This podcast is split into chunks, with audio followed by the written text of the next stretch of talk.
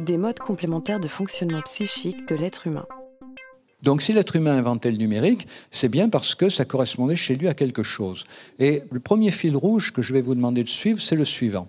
C'est que, en fait, euh, si l'être humain a inventé le livre, puis si l'être humain a inventé le numérique, c'est parce que le livre et le numérique, chacun à leur façon, correspondent à des grandes exigences de l'être humain, à des modes de fonctionnement psychique caractéristiques de l'être humain et également complémentaires.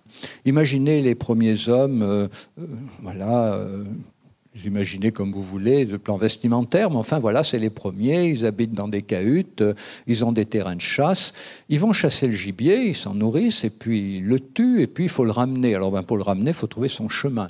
Et qu'est-ce qui va fonctionner pour retrouver son chemin? C'est l'intelligence visuelle. Ben voilà, il y a un arbre, la branche est cassée, on sait que c'est par là qu'on est passé tout à l'heure, euh, les feuilles sont mouillées, euh, voilà, ou le, soleil ou la lune sont à tel endroit. Voilà, donc intelligence visuelle pour se repérer dans l'espace. Et puis une fois qu'on est arrivé chez soi, avec euh, le peu de gibier qu'on a pu ramener, parce que c'est lourd, on explique aux gens qui sont restés à la maison ou à la cahute, on leur explique où est le reste du gibier. Comment on va faire? Ben, On va leur expliquer avec des gestes, avec des mimiques, et puis bientôt avec le langage. C'est-à-dire qu'en fait, l'être humain, dès l'origine, a deux moyens, hein, deux formes d'intelligence, deux moyens de se repérer, de construire la relation avec les autres.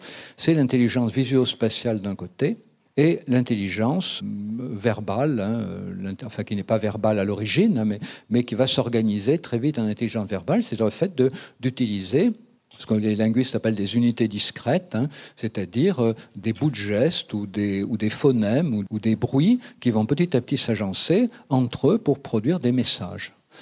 Donc euh, l'être humain a toujours fonctionné avec ces deux formes d'intelligence.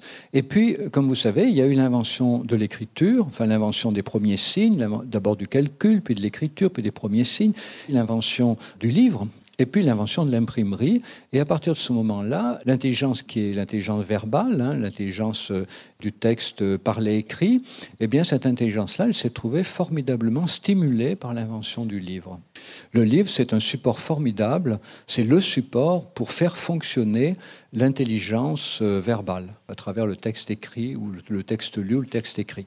On sait aujourd'hui que cette intelligence verbale, elle s'organise avec des petites unités, hein, les lettres qui s'organisent en mots, qui s'organisent en, phrases, et c'est pour ça qu'on l'appelle l'intelligence cristallisée. On l'appelle également l'intelligence euh, narrative parce qu'elle est toujours organisée selon une narration, parce que quand on parle, il y a toujours un avant, un pendant, un après. Alors que de l'autre côté, l'intelligence spécialisée, eh bien, elle accepte la simultanéité. Hein. si vous regardez un tableau, vous pouvez en même temps regarder plusieurs éléments du tableau. Vous voyez par exemple un homme sur un cheval, et après vous quittez la salle dans laquelle se trouve le tableau, et quelqu'un vous dit Qu'est-ce que tu as vu? Ben, Vous pouvez dire J'ai vu un cheval avec quelqu'un dessus, ou bien j'ai vu un homme sur un cheval. Et dans les deux cas, vous voyez que vous construisez la narration dans un sens différent, parce que dès qu'on parle, il y a un avant et un après. Quand on regarde, tout est simultané. Quand on parle, tout est successif. Et donc ces deux formes d'intelligence, une forme d'intelligence simultanée d'un côté, une forme d'intelligence successive de l'autre, on sait aujourd'hui, grâce à des études de neurosciences, que ce sont les deux jambes hein, sur lesquelles nous marchons dans nos relations au monde, à tout moment, pour trouver notre chemin, pour reconnaître les gens qui nous entourent. Nous utilisons notre intelligence spatialisée, fluide, et puis, euh, parce qu'elle n'est pas narrative, hein, et puis dès que nous commençons à parler, ah bonjour, alors, euh, tu as mis longtemps pour arriver ici, euh, ben, tout de suite, nous utilisons l'intelligence cristallisée, intelligence narrative. Donc ces deux formes d'intelligence, elles sont complémentaires et la difficulté que nous avons, c'est que pendant des siècles, nous avons vécu avec le livre en pensant que c'était l'outil qui nous permettait de booster notre intelligence. Le livre d'histoire, le livre de mathématiques, le livre de français. Alors que le livre ne nous permet de booster que notre intelligence narrative. Et c'est pour ça que l'être humain finit par inventer les technologies numériques pour prendre en relais l'autre forme d'intelligence dont nous disposons, qui est l'intelligence fluide, l'intelligence euh, visuelle, visuospatiale. Voilà. Donc si vous avez bien compris ça, vous allez comprendre tout ce qui suit. Mais vous voyez en même temps que du coup, il n'est pas question que les écrans qui stimulent l'intelligence visuospatiale prennent la place des outils qui stimule la narrativité. Hein.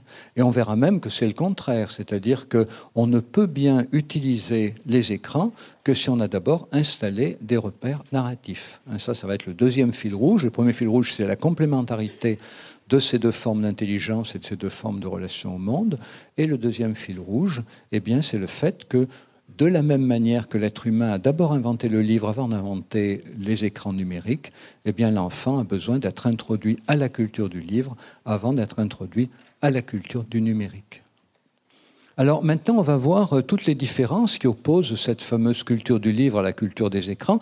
Il faut savoir que quand on parle de culture, on ne parle pas de support. Hein, puisque l'être humain ayant toujours eu deux formes d'intelligence, il est bien évident que même quand il n'y avait que le livre, eh bien, il y a toujours eu des gens qui ont essayé quand même d'utiliser le livre pour essayer de faire valoir cette autre forme d'intelligence qu'ils avaient, qui était l'intelligence visuospatiale.